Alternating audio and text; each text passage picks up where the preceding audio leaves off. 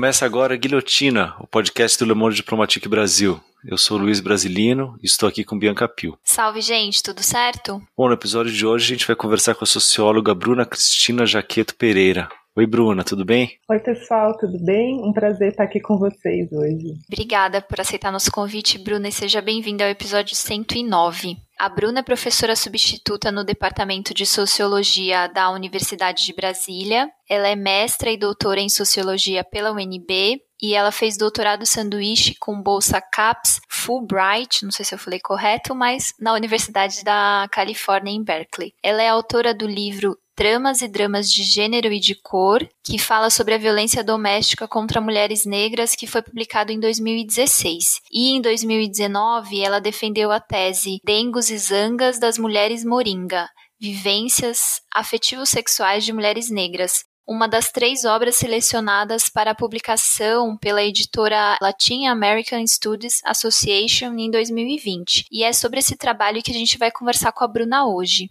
Bom, Bruna, a primeira pergunta que a gente queria fazer para você é para você contar um pouco sobre a pesquisa, como é que foi o processo de pesquisa para a produção da sua tese, enfim, a escolha de tema. Eu já, do meu interesse no mestrado, quando eu estudei violência doméstica contra mulheres negras, e eu percebi que existiam certas dinâmicas que não eram tratadas como violência, mas que eram problemáticas, do tipo mulheres que mulheres que tinham histórias recorrentes de parceiros que se recusavam a sair com elas em público, ou dar a mão, ou mulheres que eram economicamente exploradas quase como que uma compensação pela sua cor. E isso não cabe no nosso imaginário, dentro dos marcos de violência doméstica, isso não cabe como violência doméstica. Então me pareceu que existia algo que ainda precisava ser mais explorado me deparei com alguns estudos tratando da solidão da mulher negra, um tema que tem sido muito trazido pela militância desde a década de 90, mas também hoje nas redes sociais está muito presente.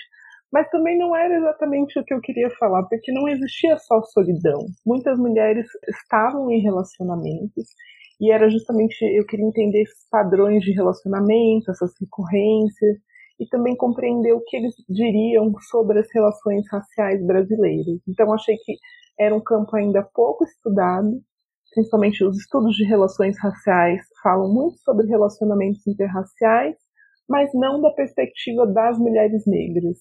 Então eu quis trazer um pouco isso e pensar também as relações interraciais, os relacionamentos afetivos, eles têm um lugar muito central no pensamento sobre raça no Brasil, sobre raça e racismo. Então, geralmente a questão das altas taxas de miscigenação e casamento interracial, comparado, por exemplo, com os Estados Unidos, são considerados como provas de que não existiria racismo ou que o racismo seria mais ameno no Brasil. E eu acho que então olhar melhor para esse fato a partir da perspectiva das mulheres negras poderia trazer é, uma compreensão melhor de é isso mesmo, né? O que isso quer dizer e como são essas relações. Então, foram essas as inquietações e os ganchos que me levaram a estudar o tema. Uhum. Ah, tinha uma pesquisa justamente sobre essa questão dos relacionamentos interessados raciais. Eu vou deixar um pouco para frente, a gente vai tá. voltar nisso. Porque antes eu queria falar um pouco da abordagem interseccional que você utiliza para analisar as trajetórias afetivos sexuais das mulheres negras. Então eu queria que você comentasse um pouco da importância de utilizar essa abordagem, que não leva em consideração só a questão de gênero, mas também a questão racial para dar conta, né, do tema que você trouxe. Sim, também temos isso, né, nessa tendência à segmentação nas ciências sociais, enfim, todos e todas somos especialistas em algo. Mas essa separação do campo do gênero, do campo em relação ao campo das relações raciais, cada área se constituindo como um campo diferente, isso também eu acho que impede que se vislumbre a conexão, inclusive, das duas coisas, né, entre ah, como gênero se configura na nossa sociedade, como raça se configura na nossa sociedade, que estão fenômenos que estão entrelaçados. E mais do que isso, deixam de observar isso, né, essa separação impede que se contemple a complexidade das relações raciais. Então, eu quis trazer essa perspectiva interseccional, que é a interseccionalidade, a perspectiva da interseccionalidade foi uma abordagem trazida pelo feminismo negro, que decolou aí principalmente a partir dos anos 2000, mas que existe com esse nome, pelo menos, né, desde o final da década de 80, mas eu quis também pensar a interseccionalidade de uma forma diferente em relação às propostas que temos visto, né? Então, geralmente as bibliografias, né, a produção acadêmica que trabalha com o marco da interseccionalidade, ela serve para incluir grupos de pessoas excluídas, principalmente grupos de mulheres excluídas. Então, poderia ser, eh, ser usado para incluir, por exemplo, experiências de mulheres negras quando a gente fala sobre gênero ou de, também de mulheres negras quando a gente fala sobre raça. Então, teria essa função de inclusão. Mas eu quis usar de uma forma um pouco diferente, porque analisando a trajetória da modernidade, do, da construção da modernidade, como se construíram gênero e raça ao longo né, desse processo do fazer moderno, a gente identifica muitos pontos de sobreposição e também gênero e raça como uma linguagem em alguns pontos compartilhada. Então, desde a gente tem alguns autores e autoras que vão tratar especificamente disso, não é assim, um ponto que eu mais trato, mas por exemplo, como noções de escalas raciais no século XIX, formuladas pelos cientistas que estavam ali formulando a perspectiva do racismo científico, como existia essa ideia, por exemplo, de escala de beleza, e ela ia do, obviamente, do grupo branco, do que foi definido então como raça branca, como superior, e no último degrau da escala estariam os africanos negros. E dessa forma, ao mesmo tempo, a gente tem essa constituição de uma ideia moderna de gênero, com a ideia de fragilidade da mulher, que é, no caso, essa fragilidade é atribuída à mulher metropolitana, branca, de classe média. Então, eu quis ressaltar também que gênero e raça essa relação histórica entre gênero e raça, esse diálogo e essa contraposição entre essas duas estruturas na sociedade moderna, eu acho que isso é fundamental para mostrar depois como eles se sobrepõem ou como é essa interrelação entre gênero e raça na sociedade brasileira contemporânea. Mas a minha abordagem interseccional, então, é, vem um pouco dessa ideia de tratar os dois mais em conjunto.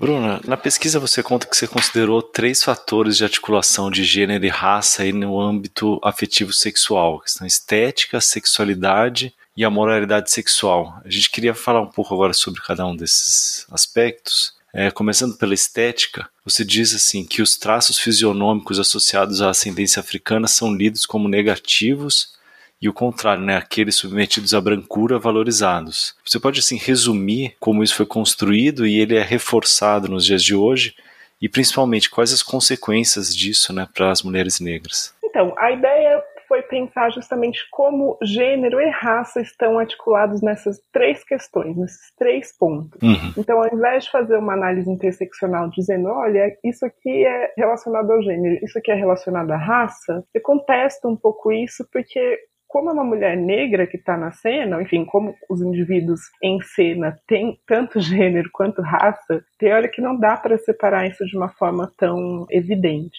E não dá para separar justamente porque são fatores ou pontos de articulação que são relacionados tanto a gênero quanto à raça. Então, relacionado à questão da estética quanto ao gênero tem a ver com o que a Naomi, a autora Naomi Wolf chama de o mito da beleza. Então essa ideia do feminino como associado ao belo, como aquilo que se contempla, então a beleza como um elemento fundamental e definidor também da feminilidade.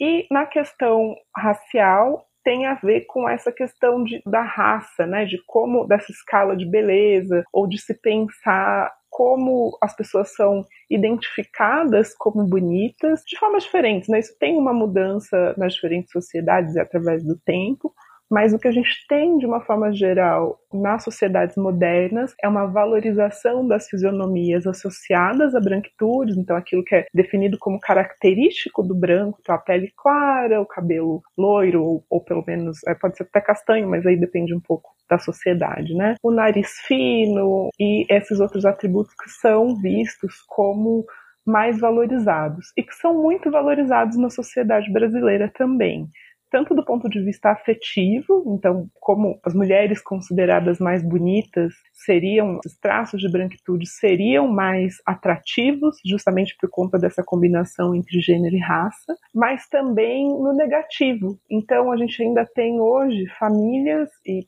foi até uma coisa que me surpreendeu uns dias desses, falei disso nas redes sociais e apareceram muitas, muitas narrativas dizendo sobre como as famílias desejam que os filhos, principalmente em uniões interraciais ou que teve alguém negro, se é uma família branca, mas que teve algum ancestral negro, existe uma tensão, um medo expresso abertamente sobre o desejo de que essa criança apresente um fenótipo mais claro ou cabelo liso. Então, são questões que afetam as mulheres negras e, enfim, as pessoas negras em geral, eu diria até que, essa, que afetam a sociedade brasileira como um todo, porque existe uma vigilância dessas características raciais, de, tanto de, enfim, das crianças, dos bebês, já começa na infância, né? E isso vai até a fase adulta e no momento de estabelecer vivências afetivas sexuais. Então, quem é considerado mais desejável e quem não é, a partir dessa característica da estética. É, eu acho que a combinação dessas duas dimensões, eu não sei, eu lendo aqui na, ficou bem claro na questão da sexualidade, né? Você coloca que os negros disporiam de uma sexualidade exagerada em oposição à superioridade intelectual da raça branca. Já as mulheres caberia o papel de administrar o desejo dos homens, dotados de um desejo sexual incontrolável. Aí dá para ver bem as duas dimensões, né, Bruna? Isso. Então, enquanto esse atributo da estética seria um atributo das pessoas brancas, então seria uma superioridade no caso da, entre aspas, raça branca. No caso da sexualidade, esse é um atributo associado a pessoas negras. E aí algumas autoras vão colocar que isso confere, ou autores e autoras, que isso confere uma vantagem às pessoas negras no mercado de afeto. Mas eu entendo que esse não é o caso, porque a gente tem que pensar de onde vem essa associação das pessoas negras à sexualidade. Isso vem desse imaginário do racismo científico, que tem essa divisão entre intelecto e físico, entre intelecto e principalmente sexualidade, né? Sexualidade sendo considerada ali um instinto selvagem, digamos assim, né? Do âmbito do instintivo, do não controlado, do não racionalizado. Então, aí nesse caso, a superioridade das pessoas negras, e particularmente das mulheres negras, se daria justamente naquele aspecto que a modernidade mais rechaça, que é justamente a sexualidade. E aí tem o terceiro aspecto, que é a questão da moralidade sexual. Aí eu te pedir para explicar mais, na verdade, o que é né, e como é que ela se articula com essas dimensões de gênero e raça. Moralidade sexual, eu gosto de dizer que é quem pode se relacionar com quem, quando e onde. Então, quando uma família ensina, né, no processo de socialização das crianças, quando a família identifica quem seria um par ideal ou não, desde a gente pensar na infância, quando existe aquela tentativa de associar ah, namoradinho, namoradinha, né? Seu namorado, não é seu namorado. Ah, mas esse menino é feio. A gente vê as pessoas falando na família, ou essa menina não pode, ou é mais velho, ou é mais novo. Então, de uma forma mais ampla, a moralidade sexual diz respeito a esses códigos, a essas noções que a gente tem socialmente compartilhadas sobre quem pode se relacionar com quem. E também, quando eu falo onde, eu digo isso porque a gente, né, eu mostro isso ao longo do livro, que existe uma tendência de identificar as mulheres negras como adequadas para relacionamentos, desde que eles sejam relacionamentos escondidos, desde que eles não saiam a público. Essa moralidade sexual, ela não está escrita na pedra, né? Ela não é uma lei, como em outras sociedades já foi, como nos Estados Unidos, por exemplo. A gente já teve leis proibindo relacionamentos interraciais, mas toda vez que se viola ou que se contraria essas regras da moralidade sexual, existe uma tendência de que as pessoas que estão violando esses princípios sejam, se não punidas, pelo menos interpeladas pelos seus pares, é, então pessoas na rua, a própria família, os amigos interferem quando essas regras não são obedecidas. E na tese eu estou falando, evidentemente, sobre gênero e raça, então quem pode se relacionar com mulheres negras? Mulheres negras podem se relacionar com quem? E o que acontece quando essas regras não são seguidas? Então, a ideia de moralidade sexual é essa, em linhas gerais, é, é essa. E Bruna, o debate sobre a solidão da mulher negra, ele ainda encontra certa resistência, digamos assim, para alcançar uma legitimidade no debate público? Você acha? Eu, eu, eu, tenho visto mais esse tema surgir, principalmente nas redes sociais, mas eu queria é, saber se você acha que ele já encontra mais legitimidade para estar tá sendo debatido como uma questão importante mesmo, né, do feminismo negro, do movimento negro, enfim, não sei. Ele ainda encontra algumas barreiras porque significa transpor para o âmbito público, do debate público, um tema que é considerado como do âmbito do privado, o que é muitas vezes entendido como incompatível. Então, a própria noção de que as escolhas afetivas são aleatórias, ou mesmo dentro do debate sobre solidão da mulher negra, né, a ideia de que selecionamos as pessoas com quem nos relacionamos de uma forma também muito racional e objetiva e eu tentei escapar desses dois polos durante a escrita da tese, porque, porque de fato a afetividade, a sexualidade são campos muito complexos. Então, eu estou analisando a partir do ponto de vista sociológico, mas a gente sabe que tem fatores psicanálise, explica algumas coisas, as ciências sociais outras, mas o desejo, quando a gente pensa a questão do desejo e da sexualidade, são todas questões muito complexas que têm a ver com toda a nossa história como sociedade e também com a história pessoal, com a história individual. É um pouco difícil conjugar esses fatores, isso dificulta um pouco também os debates mais complexos, geralmente são mais difíceis de ser colocados como debates públicos, mas eu entendo que esse é um avanço que as mulheres negras têm impulsionado o avanço desse debate como uma possibilidade de falar de, uma, de um acesso da vida social, de um âmbito da vida social ao qual elas têm um acesso diferenciado, negativo, mas que não é um âmbito que se pode ser pensado como um âmbito em que a gente pode fazer justiça, como por exemplo o âmbito do, da educação ou do trabalho, que a gente pode pensar em políticas públicas e pode pensar se elas funcionam ou não, mas como a gente pensa em reestruturar as escolhas afetivas e as vivências afetivas das pessoas.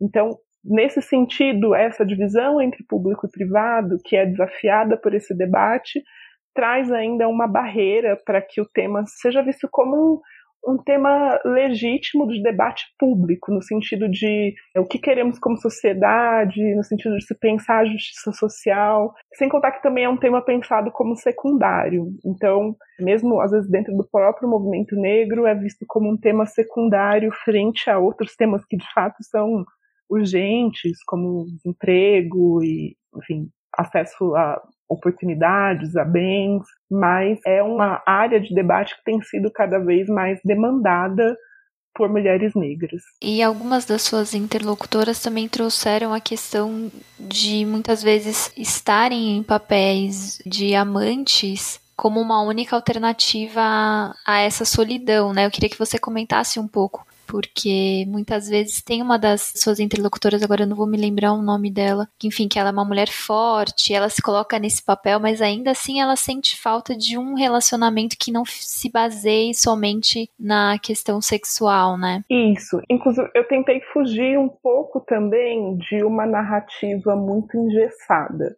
o que foi quase impossível, porque as narrativas eram muito centradas nessa questão ou da solidão ou da hipersexualização. Foram temáticas muito recorrentes, experiências que dominaram as trajetórias das mulheres que eu entrevistei. Então, o que acontece é que a nossa sociedade vende como ideal do feminino, da vida de uma mulher, a necessidade da vivência de um relacionamento afetivo, não só para mulheres, homens também, enfim, esse é considerado um aspecto importante da vida, mas é considerado especialmente importante para a vida das mulheres, estar no relacionamento, um casamento, uma união é considerado um objetivo pessoal importante dentro da nossa sociedade. Ao mesmo tempo em que isso é negado às mulheres negras, porque muitas vezes identificadas a esse lugar de amantes e com companheiros negros ou brancos muitas vezes se recusam a admitir um relacionamento com elas, um relacionamento público, oficial, e aí a gente vê essa, esse dilema entre a solidão ou relacionamentos que também podem ser considerados ruins pelas mulheres, como não dispondo de todos os aspectos que elas gostariam que tivesse, não são os relacionamentos nos moldes que, digamos, essa ideologia de gênero ou esse imaginário de gênero, já que o termo ideologia de gênero tem sido usado de outra forma, mas então que esse ideário de gênero vende um pacote, digamos assim, de relacionamentos afetivos que elas não conseguem alcançar. Então, ao mesmo tempo que a solidão pode ser vista como uma estratégia de resistência, ela também pode aparecer como uma frustração, geralmente como as duas coisas.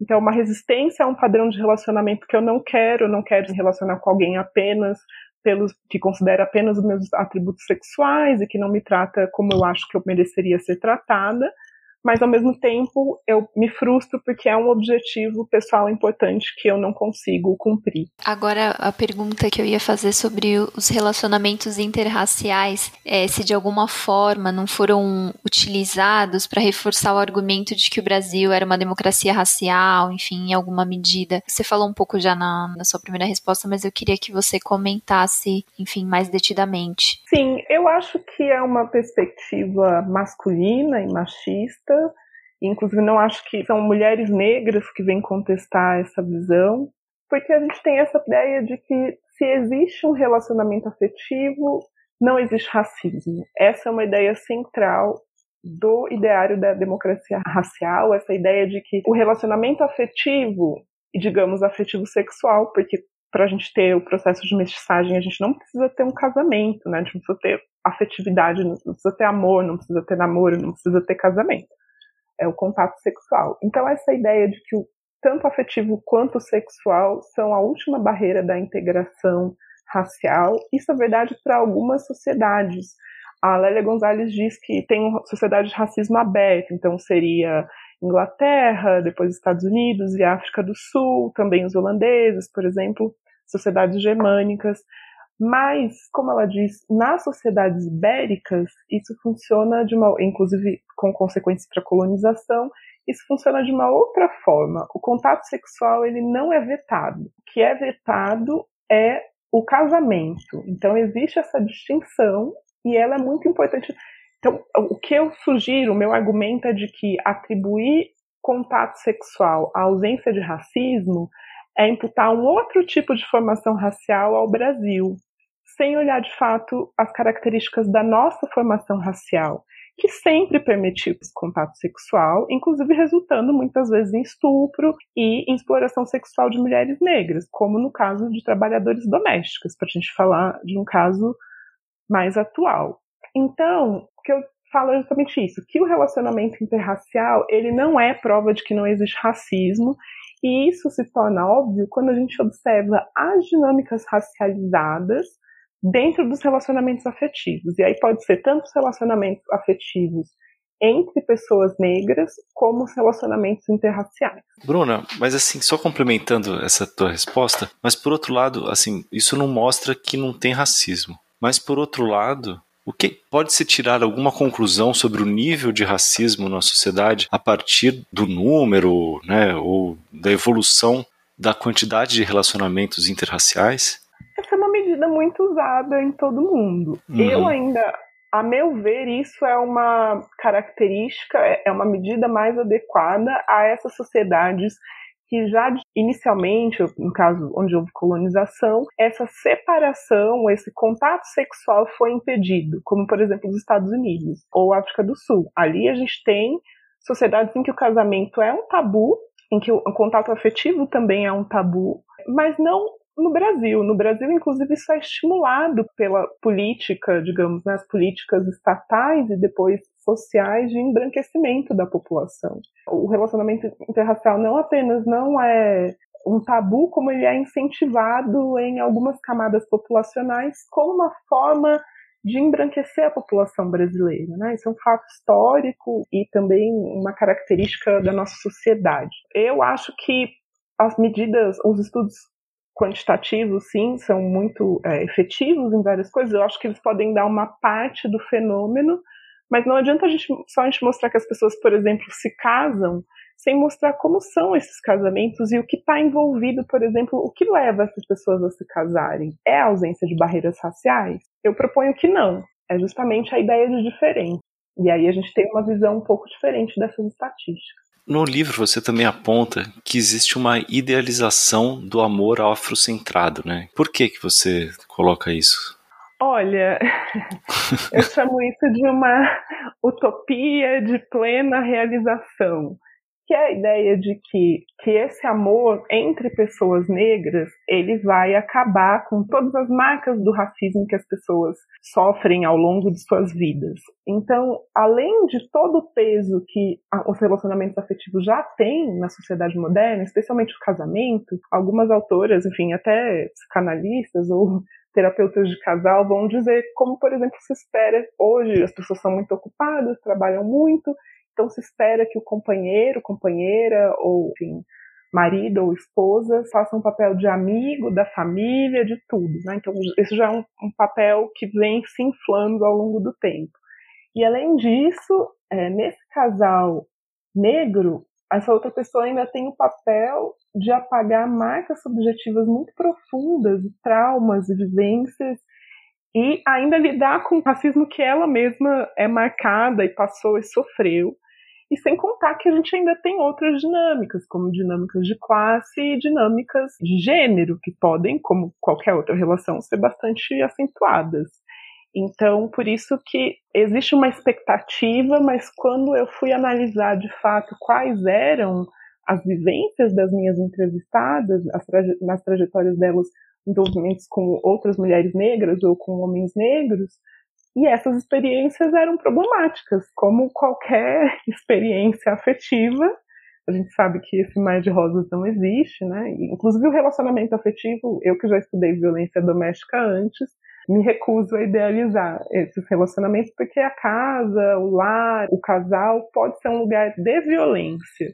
Isso não é reconhecido nessa utopia dos relacionamentos afrocentrados, o que não quer dizer que essa utopia também deva deixar de existir ou não possa ter o seu lugar. A minha preocupação maior é que ela sirva para encobrir violências. E aí eu acho que, enfim, ela pode existir como um desejo, como uma coisa que se tenta construir, mas mais como um horizonte do que. É, eu acho que é perigoso também se acreditar que só estar com uma pessoa, outra pessoa negra, vai resolver todos os problemas e dissolver todas as hierarquias e dificuldades. Uhum. Sim, né? Que por si só, né, vai fazer isso. É. Bruna, na pesquisa você remonta aí ao, ao, papel, ao período da infância e adolescência, né, das entrevistadas. Queria te perguntar isso, qual é o papel da escola e da família na reprodução dessas dinâmicas aí para as crianças e adolescentes negras? Foi a, uma parte da tese que eu não esperava ter que escrever. Eu, o meu foco eram mesmo experiências da vida adulta, adolescente, mas todas as entrevistadas, sem exceção, se referiram espontaneamente a essa primeira fase da vida delas, né? então a fase da infância da adolescência, para explicar as vivências que elas tiveram depois. E se referiam sempre à, à família e à escola, e eventualmente à rua, mas as mulheres têm uma circulação mais restrita mesmo aos espaços da família e, e da escola, não tanto a rua. A rua foi mais um espaço para aquelas que tiveram uma inserção precária na escola, que também é uma marca de mulheres negras, especialmente das classes mais baixas. Nas classes médias, mas também nas classes mais baixas, a escola tem um papel muito fundamental de socialização de meninas negras nessa interiorização do racismo. Então, a escola, apesar de que a gente tem há bastante tempo já a Lei 10.639, que é destinada ao ensino de história e cultura brasileira, afro-brasileira e africana nas escolas, essa lei não é muito bem aplicada, as instituições são muito resistentes ainda a aplicá-las, e existe uma perpetuação do racismo então, uma socialização, digamos assim, que interioriza nas crianças negras essa ideia de superioridade branca, especialmente as crianças negras de classe média, porque elas convivem praticamente só como pessoas brancas. E o que existe é uma perseguição no sentido de uma, mais uma vigilância, que existe uma vigilância dos colegas e professores nesse desejo já das crianças. Então tem um incentivo para que se direcione o olhar mais para os colegas brancos, ou colegas, porque é sempre bem heteronormativo também. Para que entre aspas, namoradinho é sempre branco, e quando aparecem as crianças negras, elas recebem menos atenção das professoras também.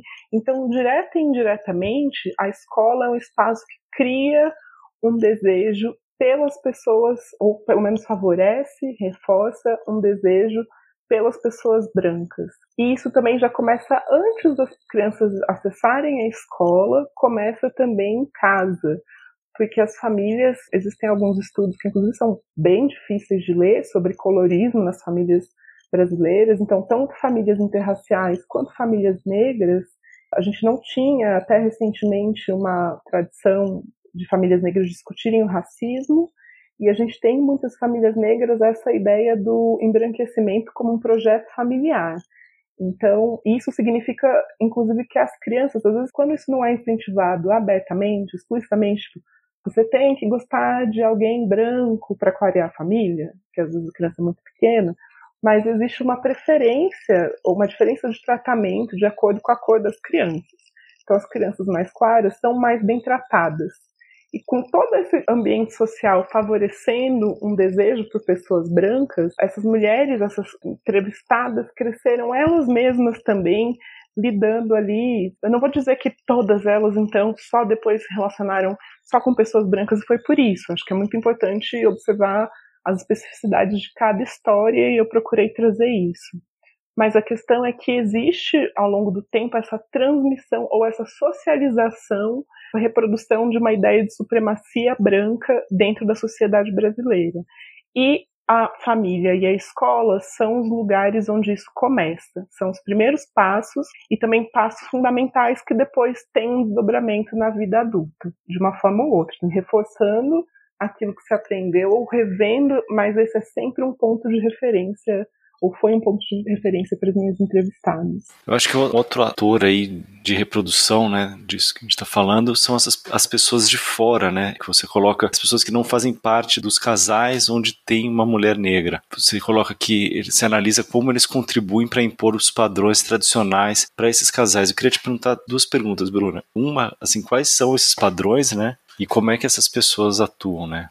Essas pessoas, assim, é a sociedade, né? Sim, então eu fiz ali uma diferenciação, um agrupamento de acordo com o que foi mais, mais ou menos presente na fala das entrevistadas. E eu desconfio que, na verdade, não é nem por frequência, mas sim por importância. Então, o primeiro ator que tem muita importância nisso é a família. Então, geralmente, a família branca é uma interventora importante em relacionamentos interraciais pois a família existe sempre algum tipo, mesmo quando não existe uma resistência aberta, existe pelo menos um comentário. Então, enquanto um relacionamento entre duas pessoas brancas, raça nunca vai ser vista como uma questão, uma referência, nada, quando for um relacionamento interracial, sempre existe um, pelo menos um comentário, um presente que é um creme de cabelo, um comentário sobre por que, que uso cabelo natural ou trança ou alguma coisa. Então, sempre alguma característica racializada vai ser, no mínimo, mencionada. Mas, no limite, a gente pode ter famílias, e são as mulheres as principais gestoras dessas relações familiares, por conta dos papéis de gênero. Então, existem as mulheres da família interferem e tentam romper, muitas vezes, esse relacionamento considerando que os filhos não estão se relacionando com mulheres adequadas para aquela família. Então, o padrão é um padrão que diz respeito não só ao relacionamento, então a ideia de que um relacionamento adequado é um relacionamento heterossexual com outra pessoa branca, como também existe a ideia de que a família toda tem que ser branca. Então, o relacionamento não é só um fator individual, não é um problema só da pessoa que se relaciona com a mulher negra, ele vira um problema de toda a família, ele vira uma pro proteção de patrimônio, eu vou dizer aqui, já vou explicar, simbólico, que é a da branquitude, e também material, no sentido de que isso foi interessantíssimo, no sentido de que eu achei muito curioso, não esperava encontrar. Existe uma representação muito forte de que as mulheres negras são pobres para as famílias brancas, mesmo quando elas ganham mais do que o companheiro branco. Então existe essa ideia da golpista, daquela que vai roubar alguma coisa do patrimônio de toda a família branca. E as, as intervenções se dão no sentido de barrar essas supostas tentativas. E tem também intervenções das famílias negras, como eu disse, muitas famílias negras adotam, isso é histórico, isso gente acha, pode achar que é uma coisa antiga, infelizmente não é. Eu tive muito mais provas disso do que eu até gostaria, mas muitas famílias negras adotam um projeto intergeracional de embranquecimento e constrangem os seus membros quando eles se relacionam com mulheres negras. Então, desde a ah, a criança vai nascer com cabelo ruim, entre aspas, ou você não deveria querer voltar para a África. Também existe esse gerenciamento no sentido de que a pessoa negra que se relaciona com uma mulher negra estaria atrapalhando esse projeto familiar de embranquecimento. E aí a gente tem também amigos, o cara se pensou nisso, não comentou nada e trata isso entre aspas com normalidade, mas os amigos interferem, falam você não pode ficar com uma mulher negra em público e ou ostracizam o cara, inclusive, ou a mulher, muitas vezes por isso. Então existe essa punição mesmo e desconhecidos também na rua, que, que, ofendem, que lançam olhares, que olham esse casal e interpelam uma mulher como prostituta. Isso aconteceu em mais de um caso, a mulher negra com um homem branco, principalmente em ambientes de praia, e as mulheres negras são interpeladas como prostituta.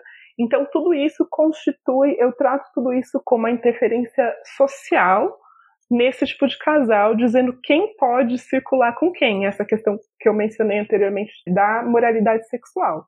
Então, quando isso é contrariado, existe algum tipo de intervenção. É uma das coisas que chama muita atenção no livro, essa parte é bem foda. Bruno, o que é que você chama de batalha de cores? Na verdade, não sou eu, na verdade, é o hum. Fernandes. O Floresta Fernandes já tinha falado nos estudos dele na década de 50 em São Paulo dessa disputa de por parceiros e parceiros sexuais baseada na raça cor. Então, essa ideia de competição feminina, que já é uma ideia que existe de, por exemplo, ah, roubar o homem, dentro desse imaginário de gênero, a gente tem essa ideia de que as mulheres competem.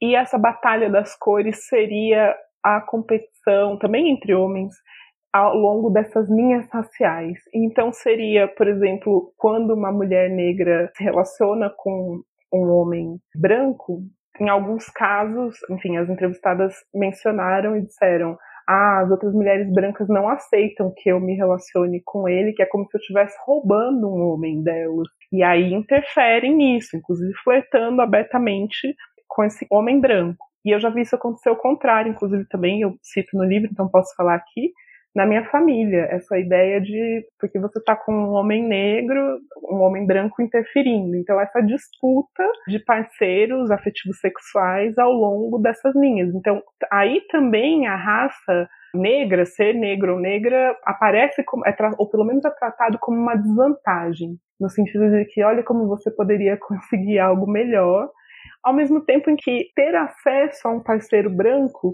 muitas vezes é tratado pelas pessoas negras como uma, uma vantagem, como um sucesso, como, como um vencer na vida. Então, batalha de cores é, são as disputas que se dão em torno dessas lógicas. E Bruna, é, é, essa pergunta que eu vou fazer agora, ela é bem central, na verdade, no trabalho todo, mas acho que era importante você explicar pra gente, né, a partir da sua pesquisa, como as mulheres negras percebem e vivenciam a própria sexualidade? Olha, como essa questão, essa representação das mulheres negras como hipersexualizadas é muito presente, e principalmente como ela contraria o ideal normativo de feminilidade, ela é uma marca muito central nessas vivências. E aí, a forma como as minhas entrevistadas, pelo menos, se relacionavam com essa visão projetada sobre elas foram duas formas principais. A primeira foi abraçar o estereótipo, então, como tem uma das entrevistadas, a Nina, que é uma entrevista que eu gosto muito, que ela, inclusive, é uma mulher é, de tez escura e gorda, o que também faz muita diferença, mas ela se via como uma pessoa muito acessada por fetiches, porque ela tem um corpo que foge completamente da normatividade, do que se considera belo e adequado. Então, ela me diz: eu me vendi para a indústria pornográfica, no sentido de que ela se empenhava para cumprir o estereótipo que se, se projetava sobre ela.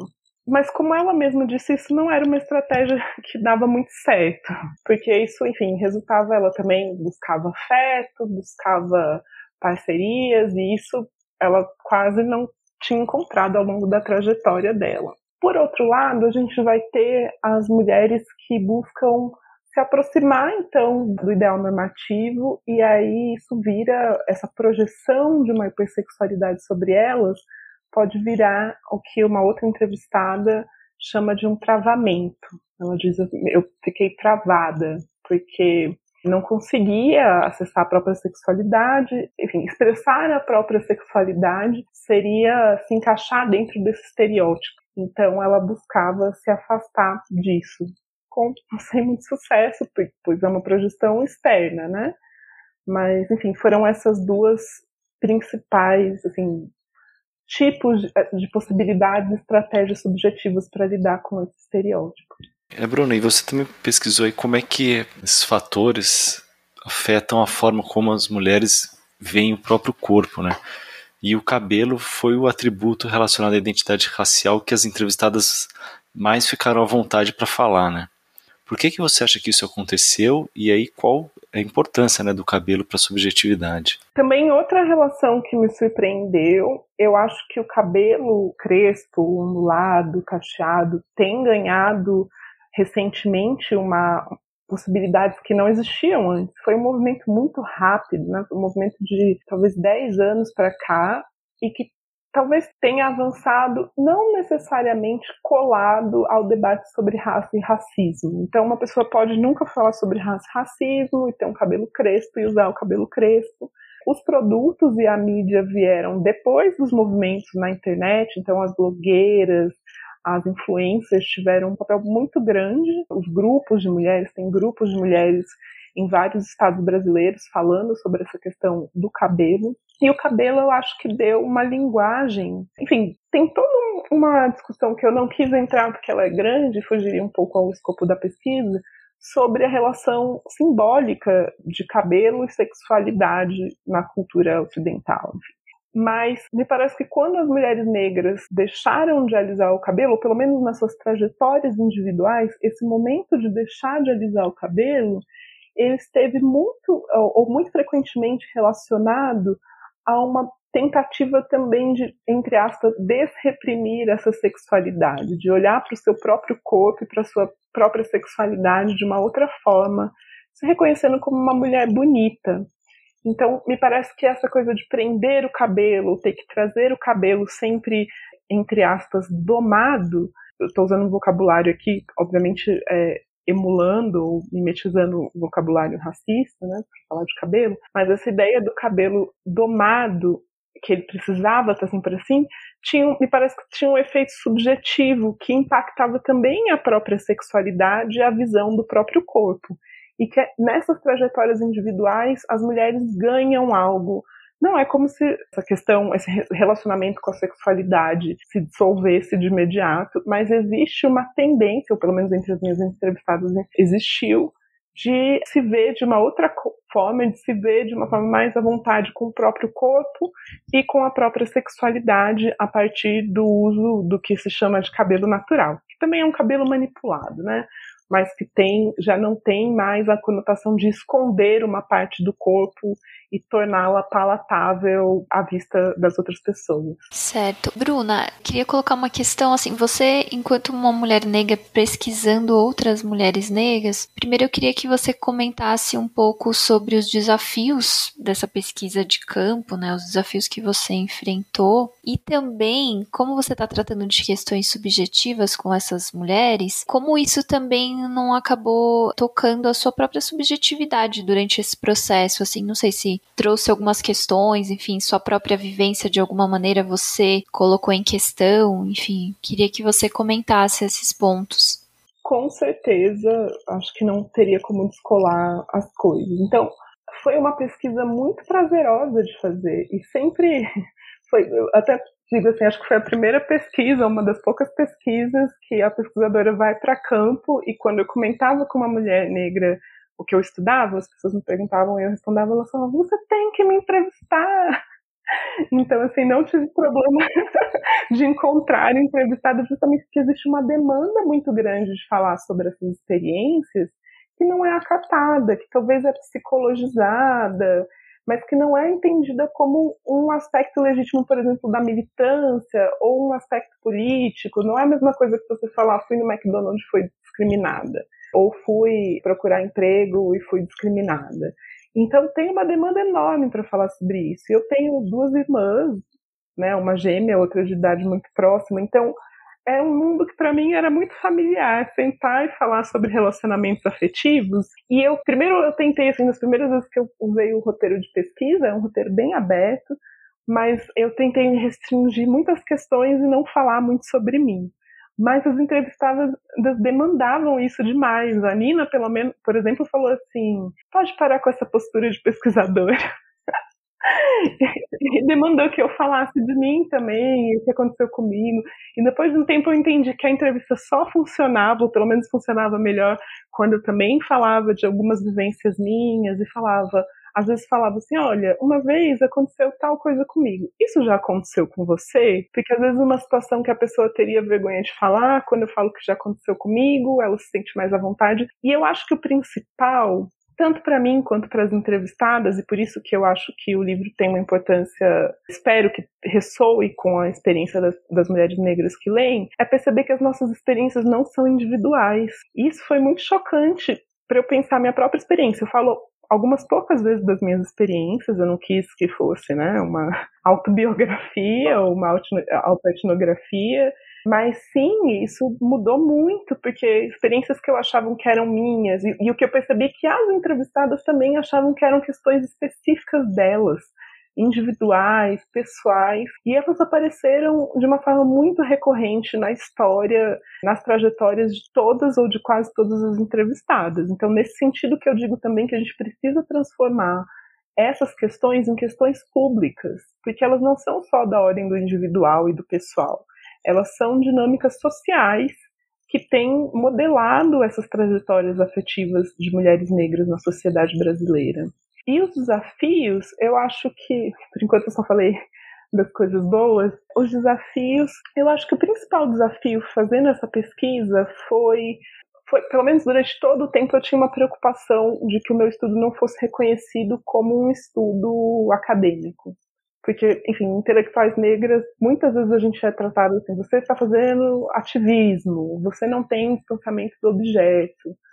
E para mim foi muito, foi fundamental usar, me basear no trabalho de autores e autoras negros e negras, como a Bell Hooks, como a Lélia Gonzalez, como a própria Patricia Hill Collins, como o Du Bois, que vão falar ao contrário, que eles ou trouxeram as próprias experiências para pesquisa sociológica ou para investigações da sociedade em geral, mas pensando no Du Bois, por exemplo, né, para pesquisa sociológica, ou então utilizaram isso como ponto de partida. A Virginia Bicudo, por exemplo, fica um pouco mais. Ela não fala das próprias experiências, mas dá para ver ali, enfim, eu vejo, pelo, pelo menos lendo ela, eu vejo ali muitas coisas de uma mulher negra vivendo em São Paulo e fazendo uma pesquisa. E além disso, a Patricia Hill Collins, que é a autora que com pensamento feminista negro trouxe essa questão da epistemologia feminista negra, trouxe essa questão da teoria do ponto de vista, dizendo que, olha, a nossa localização na sociedade, quanto a raça, gênero e classe, ela é sempre um ponto, todo mundo parte de um ponto específico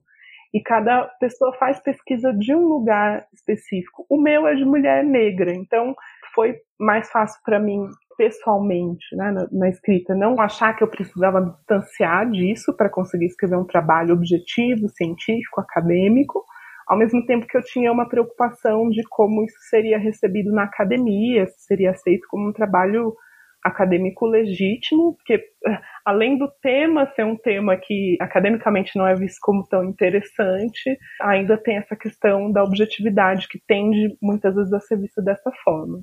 Mas por enquanto eu me surpreendi positivamente, ainda não foi interpelada nesse sentido. E a sua subjetividade, Bruna? A minha subjetividade, eu acho que é isso. Eu acho que experiências. Eu cresci no interior de São Paulo, em uma cidade com muitas pessoas brancas, eu até brinco, assim, as pessoas são muito brancas. Eu moro em Brasília agora, eu falo, não, gente, vocês não estão entendendo. Para mim, Brasília, todo mundo é negro.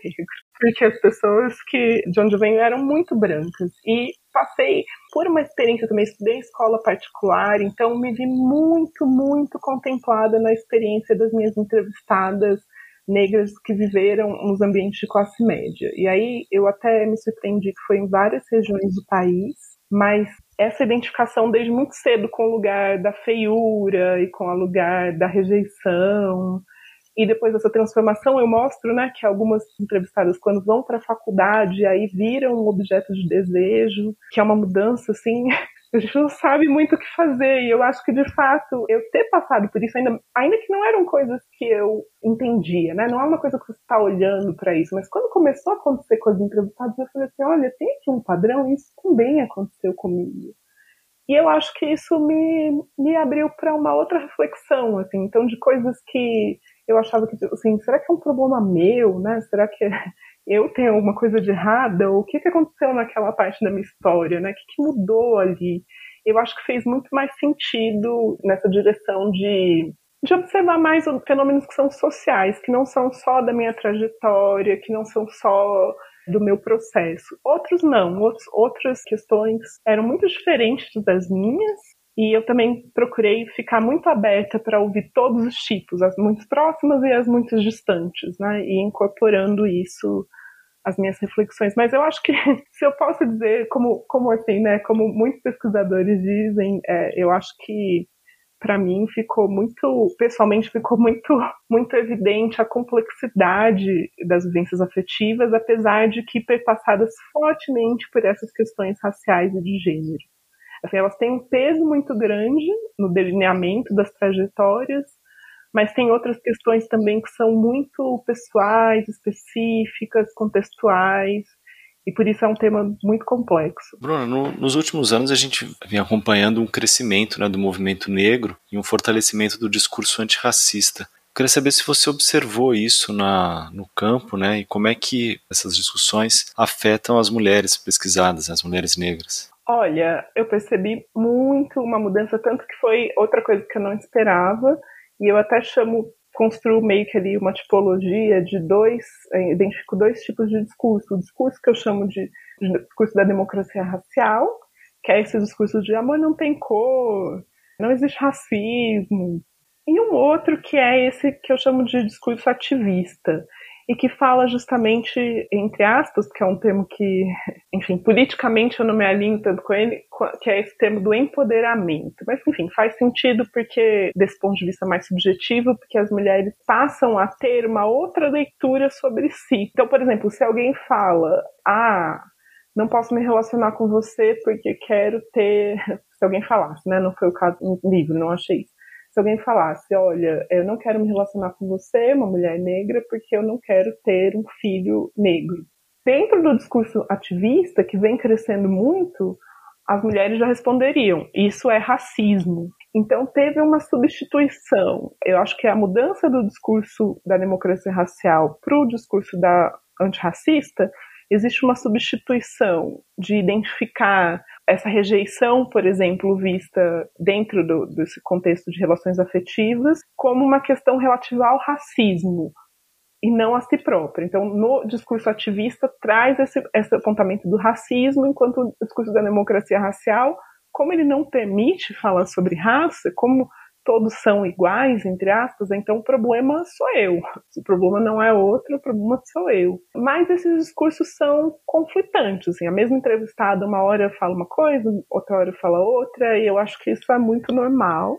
Uh, de toda forma, sim, me surpreendeu a intensidade com que esse discurso antirracista tem sido mais acionado, mais mencionado, e assim também permitindo que as mulheres negras tenham uma visão melhor de si uma visão mais interessante. Agora, tem um outro aspecto desse discurso antirracista que tem sido mobilizado de uma forma menos interessante, que é essa ideia de tá dentro mesmo de amor afrocentrado, que por si só não é ruim, é uma ideia contraria né, essa necessidade de embranquecimento, essa ideia de que é preciso embranquecer as famílias, mas que traz esse perigo, como eu disse, de reforço do racismo. Isso eu vi na pesquisa, identifico como sendo utilizado algumas vezes por homens negros frente aos questionamentos de mulheres negras. Então, se aparece uma determinada dinâmica que as mulheres negras apontam como machistas, ou se elas não têm interesse por um homem negro que se interessa por ela,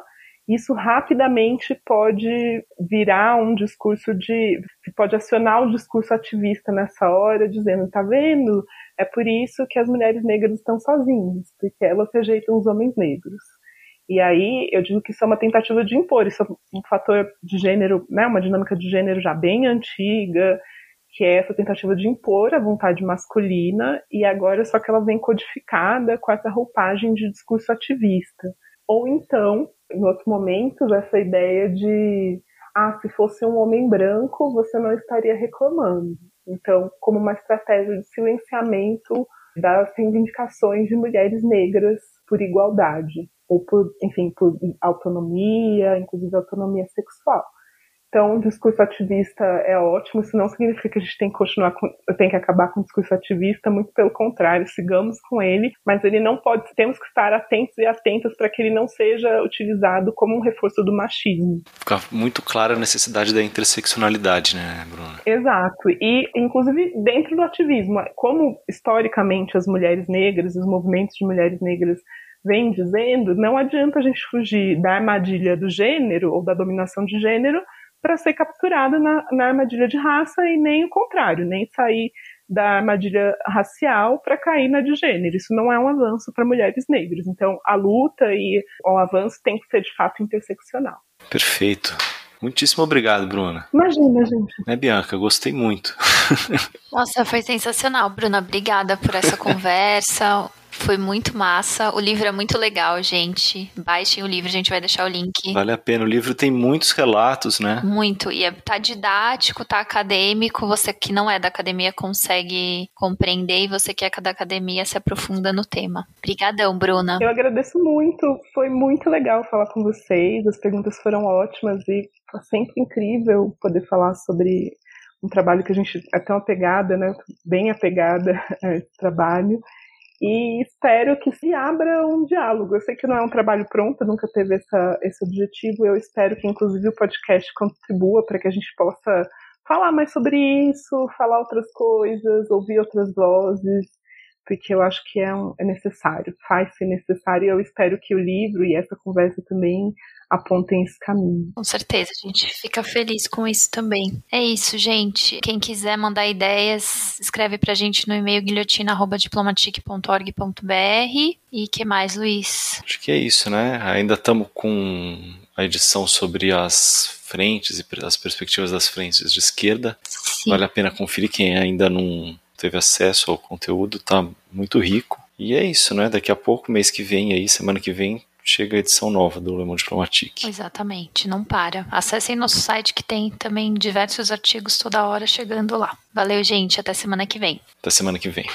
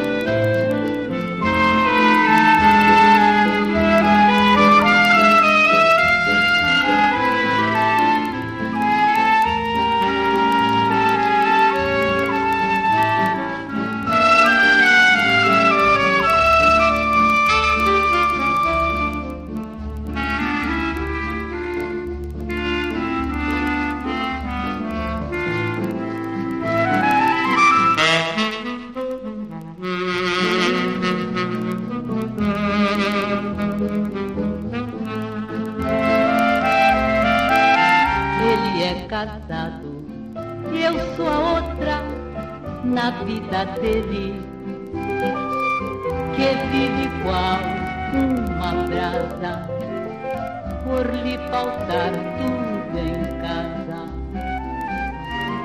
Ele é casado e eu sou a outra que o mundo de fama, que a vida o Guilhotina é um podcast do Le Monde Diplomatique Brasil. O roteiro, a produção e a apresentação é de Bianca Pio e Luiz Brasilino. Edição de Domênica Mendes. Apoio técnico Central 3.